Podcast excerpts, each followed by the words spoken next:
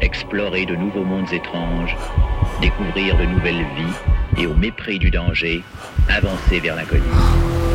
L'Océanie, Bora Bora, les Vainés, tu connais Vous croyez que je peux regarder les paysages par le hublot Sur France Inter, J'ai des envies de voyage. Le temps d'un bivouac le temps d'un bivouac. Je suis prêt. Daniel Fievre. Il est allé jusqu'au Tibet secourir son ami Chang, a exploré le fond des mers à bord d'un sous-marin en forme de requin, s'est propulsé sur la Lune 19 ans avant Neil Armstrong et il a même fait des voyages qu'aucun autre après lui ne fera dans des pays imaginaires comme la Sildavie. Aujourd'hui, nous vous proposons une nouvelle diffusion de notre bivouac au milieu des bulles et des cases, des albums d'Hergé à la rencontre de son héros devenu culte, Tintin. Nous allons faire cette incursion dans le monde de la BD en compagnie de Benoît Peters, écrivain auteur de Hergé, fils de Tintin chez Flammarion. Également avec nous l'historien Michel Pierre qui a participé à la rédaction du Géobook Bien choisir son voyage sur les traces de Tintin. Tous deux vont nous emmener dans les aventures du plus célèbre reporter de l'histoire de la bande dessinée.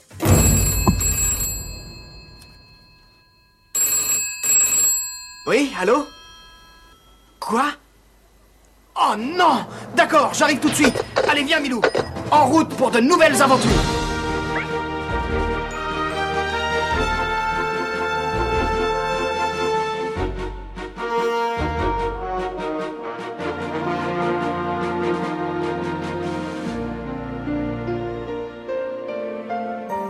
Benoît Peters, il en a vécu euh, des aventures, Tintin. 23, 23 albums, 23 aventures. Combien de pays traversés? Ah ça, j'ai pas fait le compte, mais presque une aventure par euh, par pays, parce que Tintin, c'est d'abord le voyage. C'est peut-être ça qui le rend belge d'ailleurs. Né à Bruxelles, son premier geste, c'est de prendre le train, de partir pour la Russie, puis de prendre le bateau, de partir pour le Congo, pour l'Amérique, pour l'Orient. On a l'impression que la Belgique n'est là que comme un point de départ. C'est pas du tout un héros nationaliste, c'est pas un héros porteur de sa propre culture, il est porteur d'abord de la curiosité. Avec peut-être le petit bémol sur le Congo, mais on aura le temps. Euh, ah, il y a des bémols. Tous ces voyages ne sont pas forcément exemplaires. On aura le temps d'y revenir. Michel Pierre, c'est vrai qu'il utilise tous les moyens de transport. Hein. Là, il est moderne de ce point de vue-là, Tintin. Oui, non seulement il les utilise, mais il les pilote, en particulier pour les avions, avec une facilité totalement euh, déconcertante. Autrement, il a pris tous les tous les trains de, de, la planète, et, il a été aussi un grand marcheur comme euh, comme euh, comme Hergé du reste. Hein. Ah oui. Vous évoquiez précédemment euh, le, marcheur et la philosophie. Je marche, donc je pense, me semble coller assez bien et à Hergé et à Tintin. Il a pris des, des paquebots, des cargos, euh, imaginaires au niveau du nom, mais très inspiré de, de, de bateaux réels. Alors parfois c'était vraiment, il a pris le Normandie par exemple, c'est reconstitué. Alors parfois avec une erreur pour les puristes, c'est-à-dire la troisième cheminée du Normandie est montrée en train de fumer, alors que c'était une fausse cheminée qui servait en particulier de chenil pour les chiens. oh là là, vous êtes vraiment un vrai spécialiste, hein, là, incollable. C'est un, peu le hasard ayant eu à travailler sur les paquebots un petit peu mythiques. On pense à ça. Et alors les routes aussi, hein, à l'image de son créateur, hein, il passe son temps sur les routes, euh, avec dans les cigares du pharaon par exemple, hein, on le voit euh, là encore euh, reprendre la route. Et pour chaque pays traversé, Hergé a le souci du détail. La plupart des albums sont hyper réalistes. Alors ce qui est fascinant, c'est qu'Hergé a très très peu voyagé. Hergé rêve d'être grand reporter alors qu'il est au début euh, employé dans, dans, un journal, à l'administration. Et au fond, à travers Tintin, dès 1929, il réalise son rêve d'être une sorte d'Albert Londres partant à la découverte du monde ou de Joseph Kessel. Et Tintin va, euh, lui, avoir la capacité de pénétrer d'emblée les pays, pas de barrière de langue, il comprend, il comprend les civilisations, on se demande comment ce garçon qui a peut-être 17 ans, quelque chose comme cela, qui sait tout sans avoir rien appris. Hergé, lui, effectivement, passé les trois premières aventures, euh, Congo et Amérique, Hergé commence à se documenter très sérieusement, de plus en plus sérieusement. Mhm. Le tournant, qui est bien connu de, de, tous ceux qui aiment Tintin, c'est le Lotus Bleu. Parce que là, Hergé, qui a 27 ans, rencontre un jeune chinois et à travers lui, commence à prendre conscience de la nécessité de donner une image authentique, une image documentée des pays. Mais il continue à ne pas voyager et ce n'est que sur le tard qu'il fera ses premiers voyages au moment où Tintin, lui, va devenir un peu sédentaire. Alors Tintin euh, est-il le héros que Hergé aurait aimé être? Je vous propose d'écouter Hergé lui-même en 1979 dans Radioscopie face à un Jacques Chancel qui le bouscule un peu. Tintin s'est voulu grand reporter. Et en fait, si on analyse un peu, il faut se méfier de toute manière des analyses, parce que parfois on va plus loin que le créateur lui-même.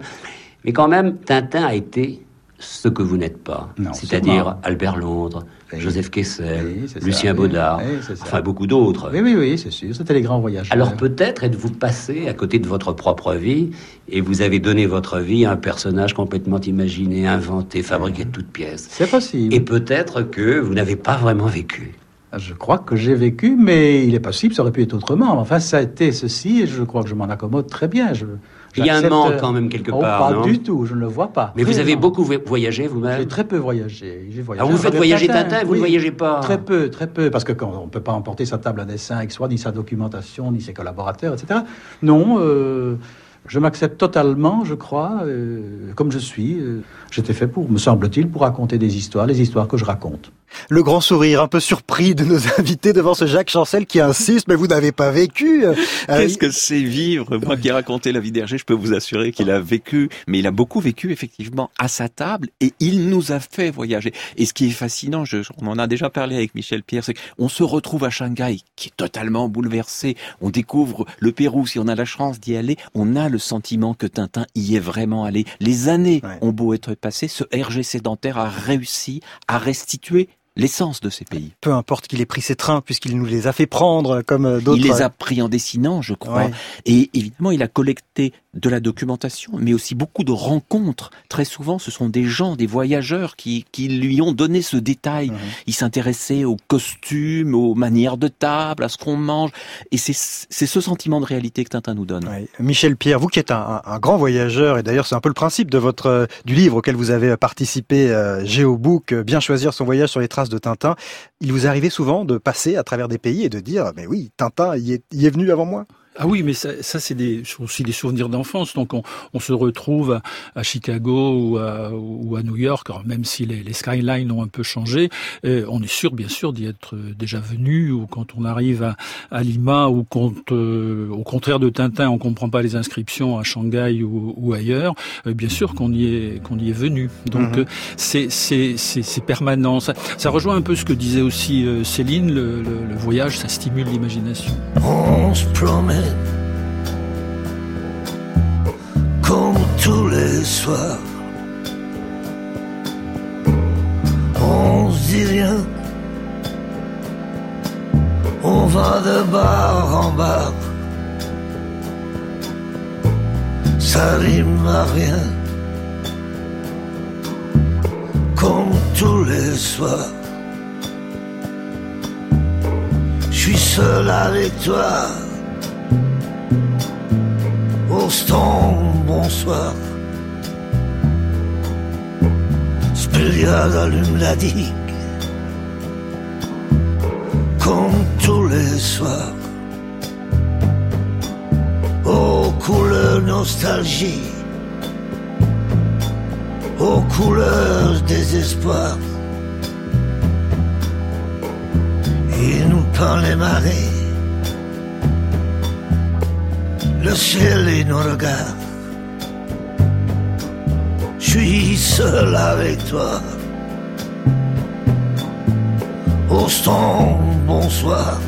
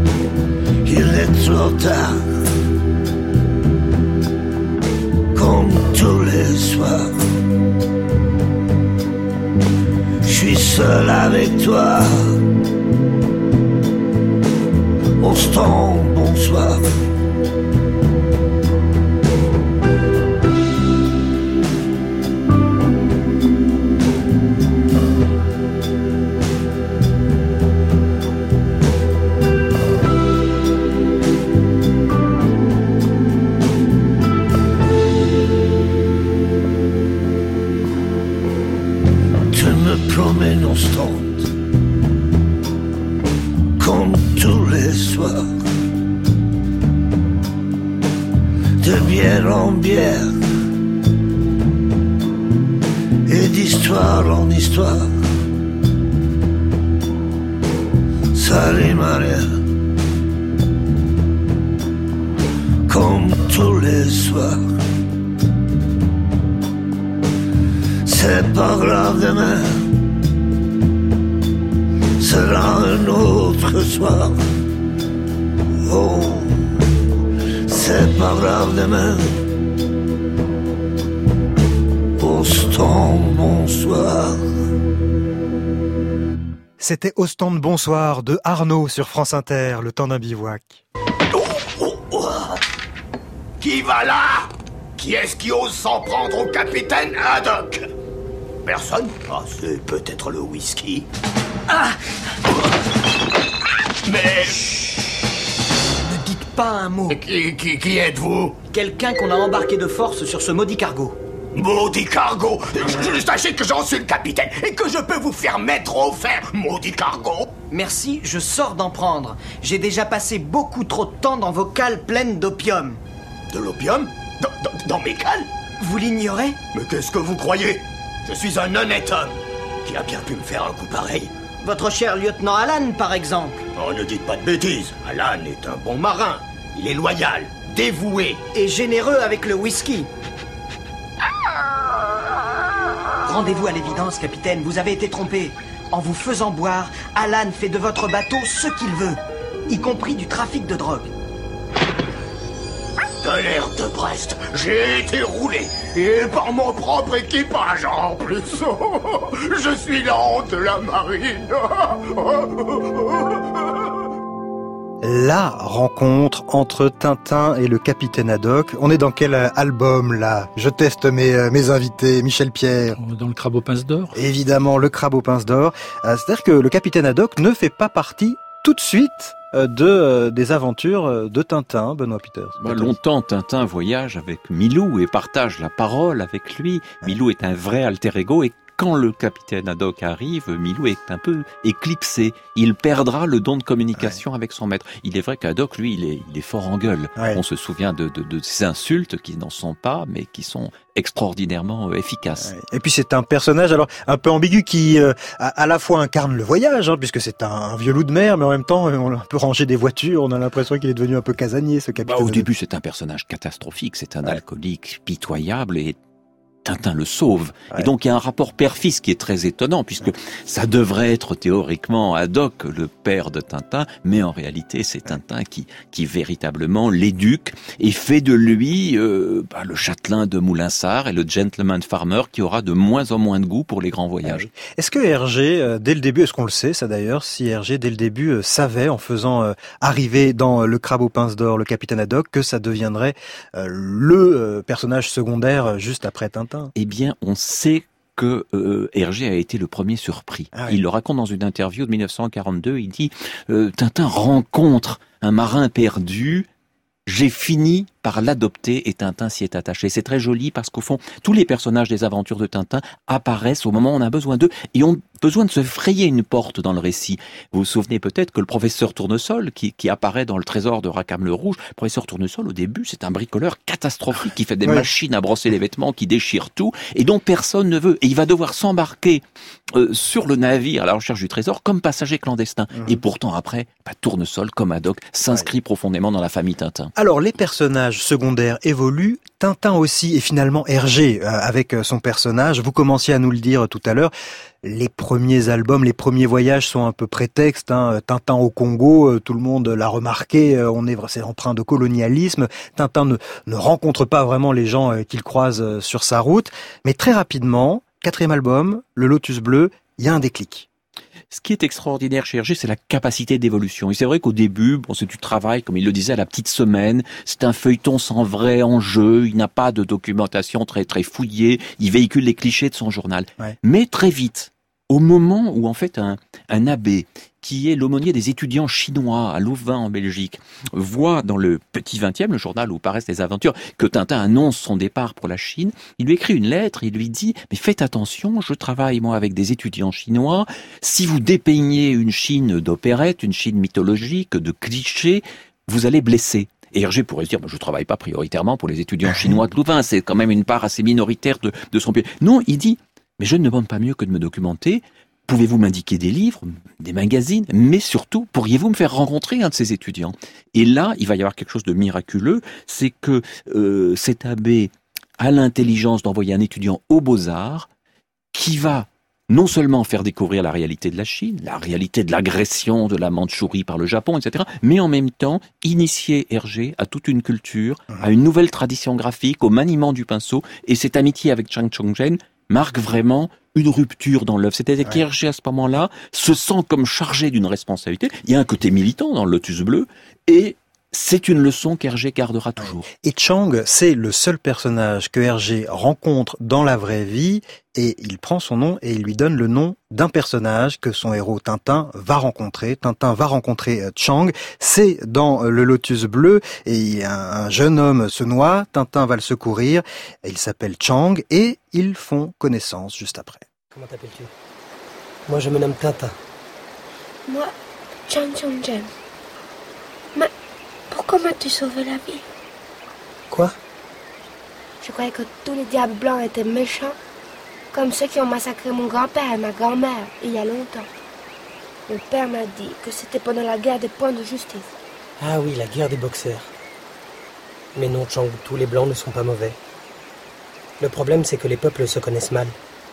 Beaucoup d'Européens, par exemple, s'imaginent que tous les Chinois sont des hommes fourbes et cruels qui portent une natte et qui passent leur temps à inventer des supplices et à manger des œufs pourris et des nids d'hirondelles. Ah bon? Oui. Et ils croient aussi dur comme fer que toutes les Chinoises ont des pieds minuscules et qu'aujourd'hui encore on fait subir mille tortures aux petites filles pour empêcher leurs pieds de se développer normalement. Quelle drôle d'idée Il y a même des gens qui sont persuadés que toutes les rivières de Chine sont pleines de bébés que l'on a jetés à l'eau dès leur naissance. voilà, mon cher Chang, comment nombre d'Européens voient la Chine. Ah, ils sont doux, les habitants de ton pays, Extrait du Lotus Bleu, donc adapté par euh, France Culture. Alors là, Hergé en profite même pour euh, déballer toute la litanie euh, des clichés et en rire avec le chinois qu'il a rencontré, Chang. on se dit quel chemin parcouru entre cet album et Tintin au Congo. Il y a un chemin qui ne fait que commencer, parce qu'Hergé cherchera toujours à se, à se renouveler, à se dépasser dans le dessin, dans le récit, dans la thématique, cherchant beaucoup plus tard l'émotion avec Tintin au Tibet, cherchant l'anti-aventure avec les bijoux de la Castafiore. Moi, c'est ce qui me fascine, parce que mhm. c'est une époque où personne ne parlait de la bande dessinée comme du 9e art, où personne ne venait retrouver Hergé dans les années 30 pour lui dire alors le lotus bleu c'est un tournant dans votre œuvre. Et malgré cela, il y avait ce désir d'introduire tout ce qu'il était, tout ce mhm. qu'il pensait, tout ce qu'il vivait dans cette série d'abord destinée aux enfants et qui aujourd'hui enchante toutes les générations de lecteurs. Et Chang, cette amitié avec Chang, elle va durer, hein. c'est pas c'est bah, pas momentané. C'est une histoire merveilleuse et mythique puisque Chang repart en Chine en 1936, avant même la, la sortie du, du, Lotus Bleu.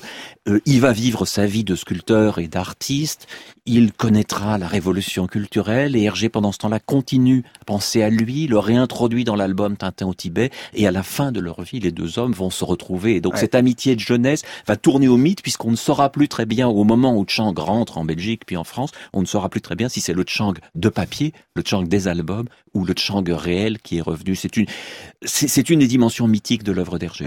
Michel Pierre, vous voyez aussi une évolution au niveau du trait, évidemment, du dessin euh, d'Hergé. Oui, je, je, trouve que dès Tintin chez les soviets, il y a pas, des, pas les toutes premières planches, mais assez rapidement, une espèce de euh, d'énergie, de, de, de, rapidité, de simplicité, de dynamisme dans le, dans le dessin qui ne demandait qu'à être rejoint par une forme de nouveau dynamisme dans le récit, ce que fait le, le, le Lotus Bleu, mais ce que fait aussi un petit peu, même Tintin au Congo, ne revenons pas sur toutes les polémiques qui ont pu avoir lieu, et à mon avis, il n'y a pas lieu de, de polémique, mais Hergé est presque à cette époque-là, presque en retrait sur d'autres discours qu'on mhm. retrouve dans la, dans la presse de, de l'époque. Un certain nombre de personnages du, du Congo sont, sont loin d'être ridicules dans, cette, dans cet album. Et un certain nombre de jeunes lecteurs de, de l'époque ou de plus tard se sont euh, largement autant identifié au, petit noir Coco qu'à Tintin. Tintin, il est presque vide et sans intérêt dans Tintin au Congo. Ceux qui sont intéressants, c'est euh, à la limite euh, l'homme léopard et c'est un certain nombre d'autres personnages. Donc, il faut toujours très faire très attention en tant qu'adulte quand on plaque des, euh, des réflexes qu'on pense être celui d'un enfant lisant une bande dessinée ou un autre texte. En, Mais général, on se trompe. Benoît Peters, on, on se rend quand même compte qu'il est plus sensible à à, la je sais pas aux, considérations géopolitiques des pays qu'il traverse euh, dans, les albums qui, suivent. Oui, oui bah, Hergé Muri, il a commencé très tôt. Hein. Il commence, il n'a pas fait d'études, il n'y a pas de formation ni graphique, ni narrative, ni philosophique, ni historique. C'est vraiment au fur et à mesure de son travail, mmh. en cherchant à progresser, qu'il découvre des choses. Alors on a, on a des, éléments extrêmement curieux, par exemple un album d'avant-guerre qui est le Sceptre d'Autocar. Euh, dans cet album, on voit Hergé traiter de l'actualité de la fin des années 30, c'est-à-dire la menace, la menace nazie, l'annexion de l'Autriche qui va transposer dans un pays imaginaire, mais on voit Hergé se documenter de façon extraordinaire. Par exemple, un traité politique important, Michel Pierre le sait sans doute, le livre de Malaparte qui s'appelle Technique du coup d'État eh bien, Technique du coup d'État fait partie des lectures d'Hergé quand il prépare le sceptre d'Autocar. Il va donner une crédibilité à l'action politique. Alors, le jeune lecteur ne perçoit peut-être pas tout, mais à travers Tintin, à travers Hergé, il sent la complexité du monde qui l'entoure. Et Hergé traite tout cela à chaud. Et alors pourquoi pourquoi fait-il euh, se, dérouler l'action dans des pays imaginaires? Puisque effectivement euh, les clés sont assez évidentes. Hein. On voit avec ce dictateur Muscler hein, euh, qui est à la fois Mussolini et Hitler une sorte de, de contraction. Enfin, il y a énormément de références à des, des, vraies situations géopolitiques de son époque, mais cette fois-ci, il choisit euh, la Sildavie, euh, la bordurie. La bordurie. Oui, c'est une preuve de plus du, du, du génie d'Hergé parce que ça donne une sorte d'universalité à l'action, la volonté d'annexion d'un pays par un autre plus puissant, d'une petite monarchie parlementaire, par un État qui évoque beaucoup les États totalitaires du moment. Il faut dire qu'Hergé avait eu quelques ennuis après le Lotus Bleu. C'est ça aussi. Hein. Les autorités japonaises et même chinoises s'étaient euh, plainte auprès de son journal du traitement trop réaliste de la situation. Hergé avait échappé de peu au procès et donc euh, il prend cette attitude qui est aussi prudente. donc il y a aussi une façon de se, protéger. Euh. Oui, mais de styliser l'actualité, ce qui la rend peut-être pour un enfant d'aujourd'hui parfaitement lisible, même s'il ignore tout de l'Anschluss de l'Autriche. Il, est justement très, très précis sur un coup d'État. Il mentionne bien effectivement la, la, la, la référence à Malaparte et à quelques autres est intéressante les conseils qui sont donnés pour le coup d'État, c'est le poste de radio, le, champ d'aviation et après le palais royal. Mhm. Si vous faites un coup d'État au XVIIIe ou au XVIIe siècle, vous commencez par le palais royal. Mais là, Hergé euh, décrit un coup d'État moderne. Vous commencez par la radio, par prendre le contrôle de la radio, par prendre le contrôle euh, des moyens de communication aériens, et vous vous occupez après du siège du pouvoir. C'est une formidable leçon de géopolitique à un moment donné, le sceptre d'autocar. Et chose extraordinaire, il devance ce qu'on appellera en Belgique la question royale, c'est-à-dire l'abdication du roi, puisque dans le sceptre d'Autocar, il est question d'un roi fragile, Muscardus de Sildavie, qui, qui, qui doit montrer son sceptre chaque année, sinon il doit abdiquer. Or, dix ans plus tard, c'est le roi des Belges, Léopold III, qui devra abdiquer et céder le trône à son fils. Et là aussi, on peut voir un côté prémonitoire ah sur le plan géopolitique. Il a un côté visionnaire euh, dans plusieurs cas. Mais alors, d'ailleurs, la, la, Sildavie, euh, le, Sildave, ça rappelle un, un patois flamand, paraît-il. Donc, il s'inspire aussi un peu de, de ce qu'il connaît dans son... C'est plein de clins d'œil au, au, patois bruxellois qu'Hergé a entendu pendant son enfance. Et alors, on a une lecture pour les, les, vieux bruxellois ou les flamands, et puis une lecture normale. C'est-à-dire que quand on traduit la langue sildave, par exemple, euh, la formule principale du roi Eibenek, Eiblevek, veut dire officiellement qui s'y frotte s'y pique, c'est en brandissant le sceptre, mais en bruxellois, ça signifie plus crûment j'y suis, j'y reste. Ah, et d'accord, il, y, a plusieurs lectures. Et la force de la fiction et de la BD, c'est que ce pays imaginaire, la Sildavie, à force d'entrer dans toutes les têtes, eh bien aujourd'hui, il a même son hymne que l'on peut vous faire écouter à la radio.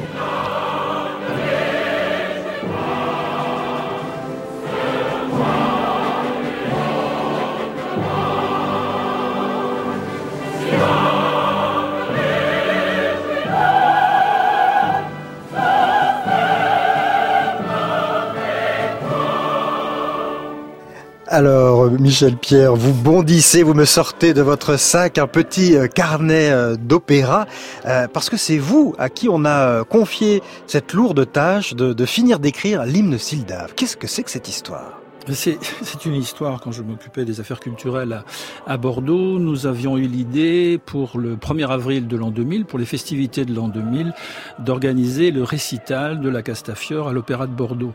Et comme évidemment cet événement considérable ne pouvait être accompagné que de la présence du roi et de la reine, euh, nous avons décidé aussi de composer un hymne national. Donc la musique a été confiée à un musicien professionnel.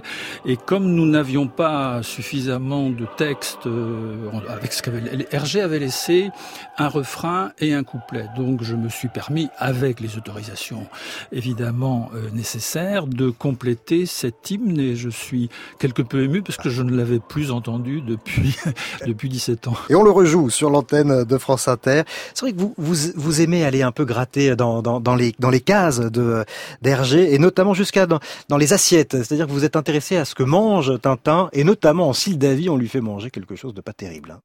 Bah, non, il y a un moment, c'est pas en Sildavie, c'est dans un restaurant euh, Sildave où il se, il est confronté au fait de, de manger du, du, chien.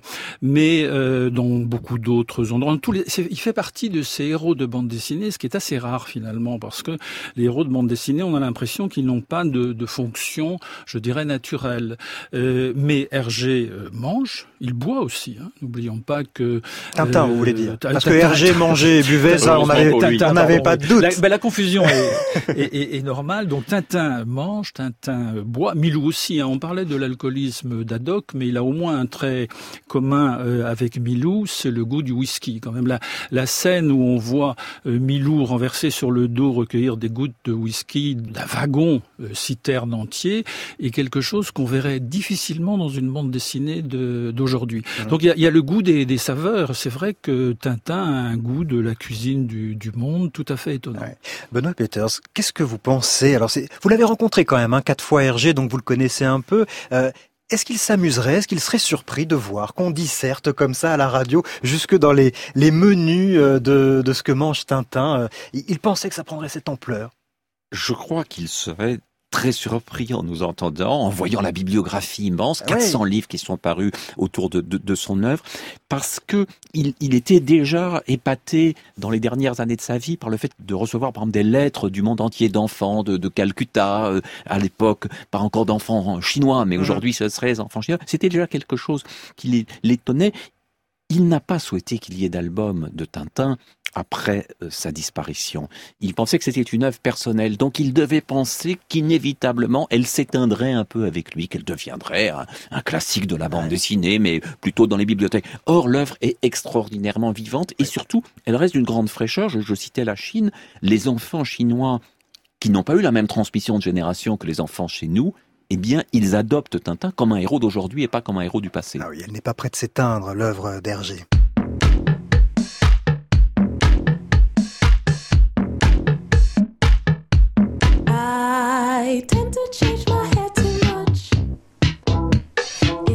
Become my ruination.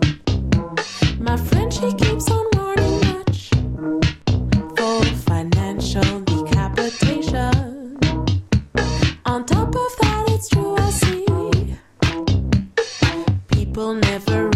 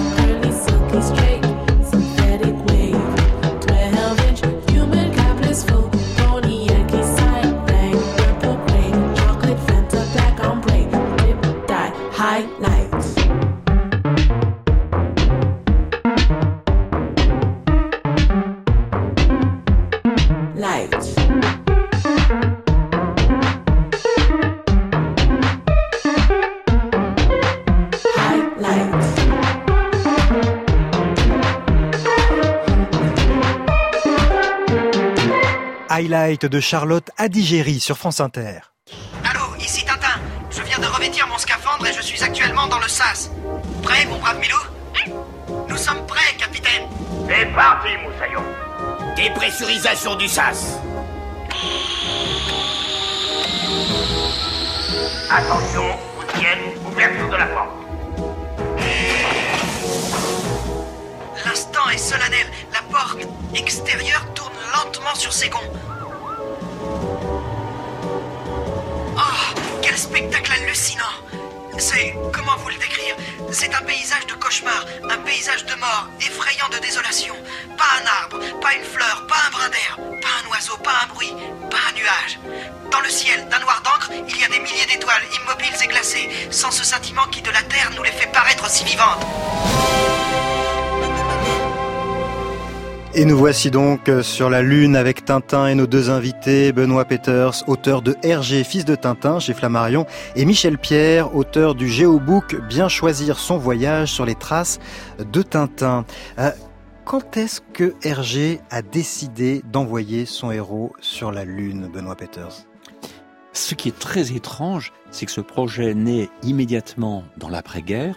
Donc vers 46, Hergé commence à y réfléchir. Il va destiner les premières pages 1950, mais en fait ça correspond à une période très tourmentée. On en a un écho d'ailleurs dans cette description que Tintin donne, un paysage de mort, un paysage désolé. C'est pas la première chose qui nous viendrait à l'esprit, on pourrait penser qu'il y a un acte héroïque. Or, pour Hergé, au fond, envoyer Tintin sur la Lune, c'est une façon d'oublier toutes les difficultés qu'il vient de traverser pendant la guerre et pendant l'après-guerre. Il a été accusé de collaboration, il a vécu une période très difficile, il était en pleine dépression, sa mère est devenue folle.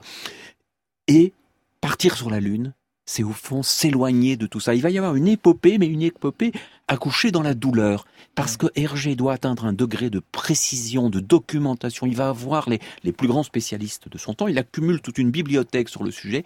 Et c'est ce qui fait que cet album, qui, qui, est fait entre 50 et 53, garde pour nous, qui connaissons toutes les images de la véritable conquête de la Lune, cet album garde une présence, une crédibilité. Bien sûr, la, la vraie fusée euh, qui arrivait sur la Lune n'avait pas de carreaux rouges et blancs, ouais. mais la manière de descendre sur la Lune, et même ce titre, ce, ce, ce titre génial, on a marché sur la Lune. C'est pas Tintin à marcher sur la Lune, c'est nous, nous tous, ouais. nous lecteurs du journal Tintin, nous lecteurs d'aujourd'hui, On a marché sur la Lune. C'est quelque chose qui, qui montre le sens du mythe et qui rapproche évidemment Hergé de Jules Verne.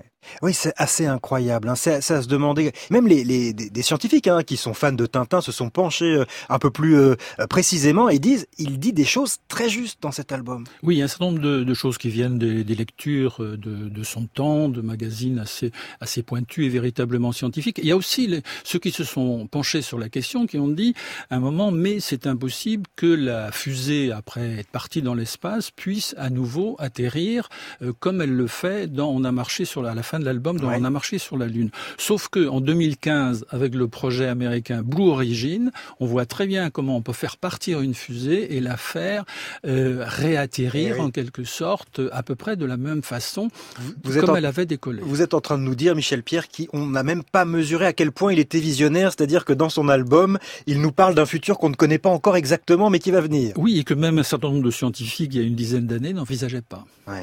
Et à un moment, on s'est moqué d'Hergé en disant il représente de la glace sur la Lune, c'est une invraisemblance, jusqu'au moment où d'autres scientifiques ont identifié des traces possibles de glace. C'est très curieux parce que même dans les hypothèses controversées ou les soi-disant erreurs, ouais. euh, il y a des, des, traits de génie d'Hergé. Ouais. C'est-à-dire que là où il s'est autorisé euh, des... des... petites libertés, des petites libertés, et finalement, ben, finalement, c'était pas si mal vu. Il y a juste un souci sur le fait est-ce que l'envoi le, dans l'espace fait augmenter le système pileux comme pour les deux Dupont. Là, oui. nous n'en savons encore assez peu. Mais ça, c'est une rechute de l'or noir. Oui, si mes oui, souvenirs mais pourquoi sont bons. justement il rechute dans l'espace Ah oui, alors ça, oui. Ça... Ah, il y a eu peu d'expérience. On a envoyé peu de Dupont depuis pour faire un test oui. véritablement crédible. On parlait tout à l'heure des, de, des, des clichés qu'il avait un peu abandonnés petit à petit. Grâce au Dupont, ça lui permet de jouer encore avec les clichés. Quand il voyage, quand c'est toujours eux qui ont un peu le regard du du beauf, on va dire, sur le pays oui, qu'il traverse. c'est très amusant parce qu'au fond, les Dupont, c'est les figures de l'autorité, ouais. c'est les figures de la police, de la loi. Or, dans ce journal pour enfants où Tintin euh, paraît, on se moque des figures de la loi, comme on va se moquer des familles traditionnelles, mmh. affublées de trop nombreux enfants avec Séraphin Lampion. Il y a une ironie. C'est assez amusant de penser qu'il a été accepté par des milieux traditionnels, notamment par les milieux catholiques, alors qu'il y a dans l'œuvre d'Hergé de l'alcoolisme, des cauchemars, des momies euh, et, et, des figures de l'autorité complètement ridicules. Donc il y a une dimension des fous furieux, un peu anarchiste dans Tintin, à côté d'un de quelque chose de très sage euh, dans, dans, dans l'apparence des pages et dans le système de couleurs. C'est vrai que c'est pas aussi lisse. En, en, vous écoutant parler, je me rends compte que c'est pas aussi lisse que ce qu'on peut penser en fait. Bande et contrebande. C'est une des habiletés d'Hergé. Il y a un autre moment où Hergé brasse des idées noires, un peu au moment où il avait voulu décrocher la lune pour en sortir. Un peu plus tard, il y a un moment un peu similaire où il brasse donc des, des idées noires ou peut-être même des, des idées blanches comme neige, la neige des sommets. C'est au moment où Tintin va au Tibet, Hergé dort mal et son Tintin cauchemarde.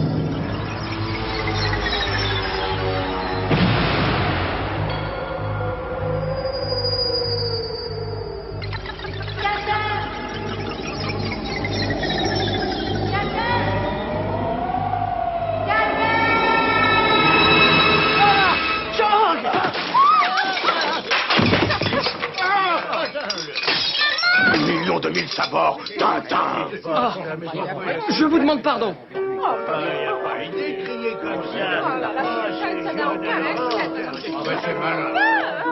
Je suis désolé, capitaine. J'ai fait un horrible cauchemar. Oui. J'ai rêvé de mon ami Chang. Il avait survécu à un accident d'avion et appelait au secours.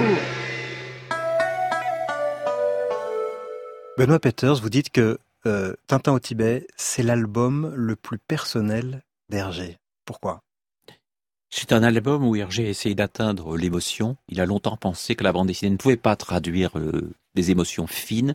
Lui-même vivait une situation très difficile. Il était en train de se séparer de son épouse avec toute la culpabilité d'un jeune homme élevé dans milieu catholique, traditionnel, l'idée du respect de la parole donnée, du scoutisme, etc. Donc cette séparation était très très douloureuse. Il faisait des cauchemars, des cauchemars de blanc, exactement comme Tintin en fait. Il consulte un psychanalyste en Suisse, un disciple de Jung, qui lui conseille d'arrêter immédiatement son travail pour se reconstruire. Et Hergé fait exactement le contraire. Il s'accroche à son travail et il fait passer l'ensemble des difficultés qu'il est en train de vivre dans cette histoire. Alors on a, on a plusieurs moments de déchirement. Par exemple, sur la paroi, quand Haddock, dans une ascension, est tombé, il est encordé avec Tintin et Haddock supplie Tintin de couper la corde qui les relie. Mais Tintin s'y refuse. Ils seront sauvés un peu miraculeusement. Et il y a une autre séparation déchirante et très émouvante que Michel Serres a magnifiquement commentée. C'est l'idée de la séparation avec le Yeti. Ce soi-disant abominable homme des neiges qui en fait a sauvé Chang en Mhm. attendant que Tintin arrive. Et cet abominable homme des neiges qu'on abandonne à la fin à sa douleur, à sa tristesse. Et c'est vraiment la métaphore de la séparation qu'Hergé euh, est en train de, de- de vivre avec, avec sa première épouse. Alors, bien sûr, un lecteur, un enfant qui lit Tintin Oui, voit pas tout ne le ça. voit pas, et tant mieux qu'il ne le voit pas. Mais quand nous connaissons tout cet aspect, nous comprenons peut-être aussi la source de l'émotion si intense que cet album peut provoquer à des gens de, de toute nature. Oui. Y compris le Dalai Lama. Vous me disiez que le Dalai Lama adore Tintin au Tibet. Alors, euh, j'ai eu la chance de rencontrer le Dalai Lama et de l'interviewer à propos de Tintin au Tibet, qui racontait en s'esclaffant, en racontant les bêtises du capitaine Haddock qui se trompe tout le temps dans les codes. Et euh, le Dalai Lama voit dans Tintin au Tibet un album qui est un merveilleux ambassadeur de la cause tibétaine. Vous savez que cet album a été dessiné en 1959, au moment même où le Dalai Lama quittait euh, le, le- le- le Tibet. Donc c'est une rencontre, évidemment. Il n'est pas question de cet aspect politique dans l'album, mais symboliquement, il y a un lien très fort qui s'est établi entre, entre Tintin, euh, le Tibet et peut-être euh, la cause tibétaine. Suite de notre périple avec Benoît Peters et Michel Pierre sur les traces de Tintin dans un instant, le temps d'un bivouac. Pour l'heure, on écoute Arthur H, Nancy et Tarzan. J'avais en ma possession un miracle à dessous, une chanson de casse-cou. C'était pour toi, Nancy. Je suis ton Tarzan, ton Zorro, ton cowboy, ton zéro, ton gris-gris, ton bad boy, ton Spider-Man. Oh Nancy, ton Tarzan, ton Zorro,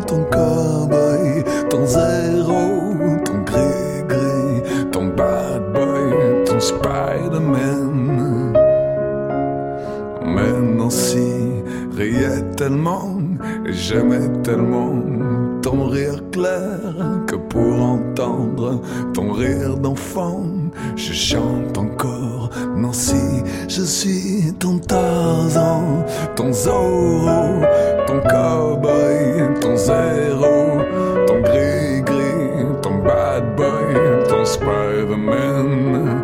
Oh Nancy, ton Tarzan, ton Zorro,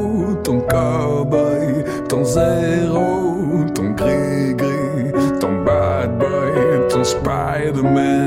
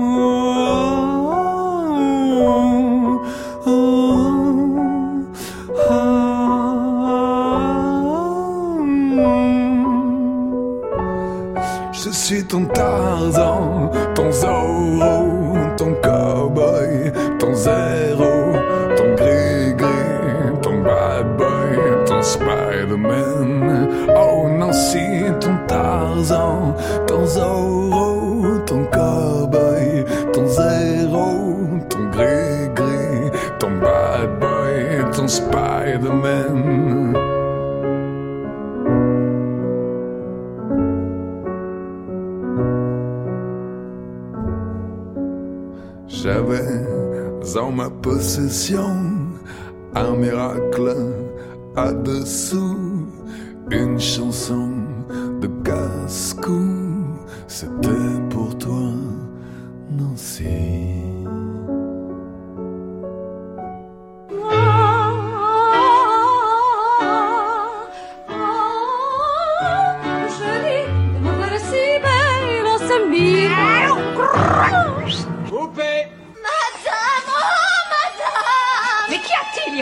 Au nom du ciel, parlez, ma fille Vos bijoux, madame, ils ont disparu Extrait des bijoux de la Castafiore. Alors, mais c'est souvent le cas dans plusieurs albums et dans celui-là, Hergé va, va casser beaucoup de codes et notamment tout se passe euh, à Moulinsart. On ne sort pas du château. Benoît Peters. Oui, c'est une anti-aventure, c'est un album euh, tardif où Hergé joue avec ses propres codes, montre qu'il connaît le système, joue avec les attentes du lecteur. C'est un faux roman policier d'une certaine façon, ouais. parce qu'on on, on cherche le coupable alors que les bijoux n'ont pas encore été vraiment volés. C'est aussi un album sur le voyage, puisque si les personnages principaux ne bouge pas. Il y a les gens du voyage, les Romanichels, qui sont installés euh, dans le parc du château, et il y a une relation très belle et très forte et très complexe entre les Romanichels et les personnages de Tintin. Les Dupont, évidemment, eux, sont persuadés que si un méfait est arrivé, c'est euh, forcément à cause des Romanichels, et il y aura cette phrase extraordinaire à un moment où on découvre que c'est quelqu'un d'autre ou quelque oui, chose d'autre qui a fait le crime, on ne va pas tout dire. Euh, les Dupont s'exclament, c'est bien notre chance, pour une fois que nous tenions des coupables, il faut qu'ils s'arrangent pour être innocents. C'est une des répliques inoubliables, je trouve, de, de Tintin. Il y a, parce qu'il y, a, un talent graphique, un talent narratif, il y a un humour, une drôlerie de caractérisation des personnages, mais c'est aussi un très très grand dialoguiste. Et ça, on ne le dit pas toujours assez. Et euh, vous nous l'avez dit hein, en, en début d'émission, c'est à ce moment-là où Tintin se pose à Moulinsart que Hergé, lui, se décide enfin à voyager.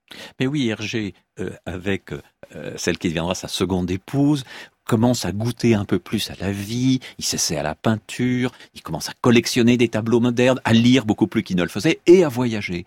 Et c'est un paradoxe évidemment amusant de voir Tintin se sédentariser au moment où Hergé enfin ouais. peut euh, donner libre cours à ses envies. Il va où Hergé? Il va aller aux États-Unis, il ira à Taïwan, mais pas dans la véritable euh, Chine. Il ira à Bali. Enfin bon, voilà. C'est pas un voyageur très aventureux, mais tout de même, à la fin de sa vie, il partira sur les traces de Tintin. Et alors finalement, quel regard portait Hergé lui-même sur son succès mondial? Parce que les albums aussi vont voyager, vont être traduits dans dans de multiples langues. Je laisse le soin à Jacques Chancel de lui poser la question. Alors, à votre avis, si vous avez pu obtenir ce résultat, c'est oui. parce que vous aviez du talent comme dessinateur, que vous aviez du talent comme conteur, ou bien que vous aviez du savoir-faire C'est une question que je me pose parfois, et ça m'arrive à l'occasion de l'arrivée d'une lettre, par exemple. Il y a des, petits hindous qui m'écrivent, des petits singalais, euh, des suédois, des brésiliens, et je me demande chaque fois comment il se fait que par le truchement de Tintin, traduit bien entendu dans la langue du pays, Qu'est-ce qu'il peut bien y avoir de commun entre un petit garçon de Benares et, et, et moi, enfin? Quel est ce petit miracle? Et Je trouve ça toujours un petit miracle. Est-ce de la chance? Est-ce du talent? Est-ce la narration? Je n'en sais rien. Je ne peux pas répondre à ça. Je fais mes pommes et je sais pas là, je ne les mange pas moi-même, quoi le regard presque naïf, étonné de Hergé sur le succès de son œuvre. Oui, le Hergé aussi médiatique, le Hergé qui se construit pour se protéger, pour éviter les questions difficiles. Quand on arrivait à parler avec lui hors micro, ouais. brusquement il se mettait à dire des choses extrêmement profondes et intelligentes qu'il n'aurait jamais dites, en tout cas à Jacques Chancel. C'est-à-dire qu'il aurait dit quoi Il se sur protégeait son beaucoup. Ouais. Il se protégeait beaucoup, mais il savait quand même un petit peu ce qu'il faisait. Euh, et il avait souvent un regard euh, très fort sur la bande dessinée. À la fin de sa vie, ce qui est extraordinaire, c'est qu'on le voit être passionné, beaucoup plus que par ceux qui l'imitent, par Claire Bretéché, par Rézère, par Volinsky, par Fred qui créait Philémon. Il était euh, amoureux d'une bande dessinée finalement euh, très moderne et il continuait lui-même à évoluer, à chercher. Michel Pierre, s'il y avait euh, un Tintin à conseiller ou à redécouvrir, ce serait lequel? Oh, peut-être tout le cycle qui peut toucher à, à l'Amérique du Sud, oui. euh, entre l'oreille cassée, euh, même euh, jusqu'à Tintin et les Picaros, qui est parfois un album sous-estimé, qui est un album assez passionnant. Donc pour retrouver euh, ou aller sur les pas de, de Tintin, euh, je dirais le, le, le Pérou et le sud de l'Amérique latine. Ouais. Et le, l'Epicaros, vous me disiez, il prend tout à l'envers. Bah, là aussi, c'est un jeu sur les codes. C'est un petit peu comme pour euh, les bijoux de la Castafiore, c'est-à-dire on va nous montrer, par exemple, Tintin avec un chat dans les bras par rapport à Milou. On voit le euh, capitaine Haddock qui n'arrive absolument plus à boire une seule goutte d'alcool. On voit euh, des maquis sud-américains soutenus par soutenus mmh. par une une grande multinationale américaine, et on voit à l'inverse un régime dictatoriale soutenue par la bordurie euh, néo-stalinienne. Donc tout est pris à l'envers et tout est une remise en cause, en quelque sorte, de, de codes précédents. Benoît Peters, un, un album à citer que vous conseilleriez? Oh, une merveille, par exemple, euh, Les Sept Boules de Cristal. L'album de mystère, de terreur, la momie de Raskar Kapak. Hergé est capable aussi de nous faire peur. Merci Benoît Peters. Je rappelle le titre de votre ouvrage, Hergé, fils de Tintin, chez Flammarion. Et Michel Pierre, auteur du Géobook, Bien choisir son voyage sur les traces de Tintin. Well, it's summer inside, and the moon is full of rainbows. When it's summer inside, then we go through many changes. When it's summer it's inside, then all I really know is that I truly am. In the summer it's inside, in the summer it's inside, in the summer inside. Well,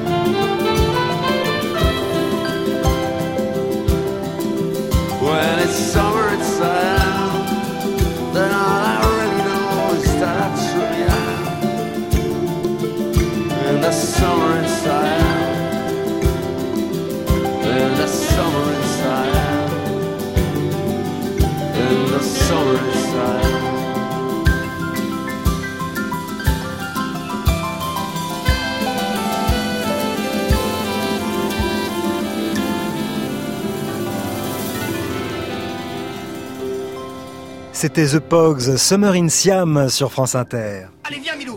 En route pour de nouvelles aventures. Merci à Anne-Cécile Perrin qui a réalisé cette émission. Lundi à 16h, nous partirons sur la piste des Incas et à 17h, la journaliste Martine Laroche-Joubert viendra partager avec nous son expérience de reporter de guerre. Très bon week-end et à lundi pour de nouvelles aventures.